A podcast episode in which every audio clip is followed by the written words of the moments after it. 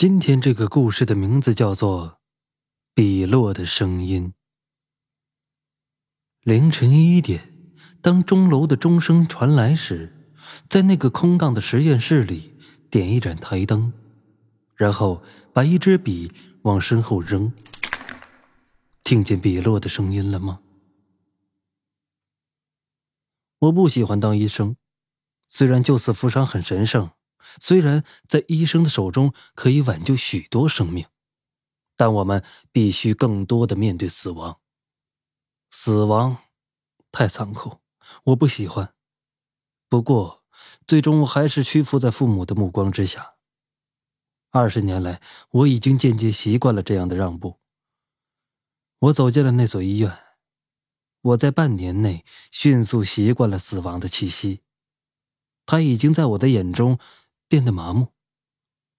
老师让我们不厌其烦的研究着人体的每一个器官，那些曾经有生命停留过的物质，在我们眼中已经变得和一本书、一支笔一样寻常。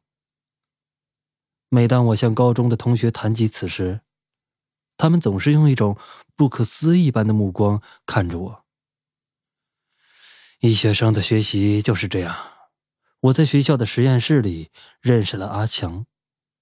他已经大四了，为了考研，他每天在实验室里待的时间比在寝室还长。因为他的率直，我们一直都比较谈得来。有时我很佩服他的胆量，因为至少我还不敢一个人在实验楼里读书读到深夜。他从不相信关于魂灵鬼怪的任何传说。对那些爱尖叫的女生也十分不屑。就他的话说，医学生不该疑神疑鬼。我只是想开个玩笑，真的，仅仅是玩笑。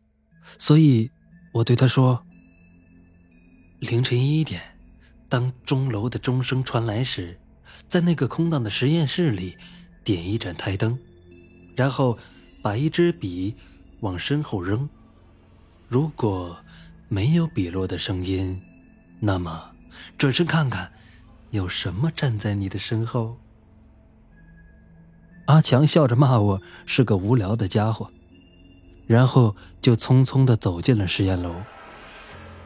第二天，他死了，在那间魅惑的实验室里，验尸报告上写着：死于突发性心脏病。我的心突然悬了起来。三年后，我也开始准备考研，我在实验室里待的时间也越来越长，我也不再相信任何关于魂灵或鬼怪的传说。我已经淡忘了关于阿强的一切记忆。四年来，死亡这个词儿在我脑海里已经模糊，它只是一个概念或者一些指数。脑死亡超过六秒，将成为永不可逆的死亡。夜晚，也许夜已经很深了吧？几点对我来说已经不重要了。太多的资料和概念堆满我的脑袋。风吹着实验室的窗子，嘎嘎的响。可这一切都不在我的注意范围内。远处的钟楼传来一声。低沉的钟声，低沉的钟声仿佛黑暗最深处的震撼。我揉揉酸涩的眼睛，那一声钟声像一道闪电，撕破记忆的天幕。我想起三年前自己说过的那段话，还有阿强。手里的笔突然变得格外显眼，它仿佛带着一股不安的躁动。带着灰色的魅惑的情绪，带着我的一颗心。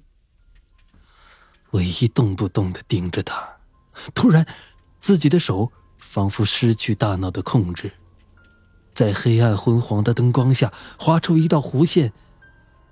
笔已经扔向身后，夜依然是静悄悄的，骨髓深处已经有一股凉意在翻涌。不可能！我又拿起一支笔，往身后扔去。没有，没有预期的声响。骨髓深处一种叫恐惧的东西，向身体的每一个毛孔扩张。我转过身，后面是拿笔的阿强。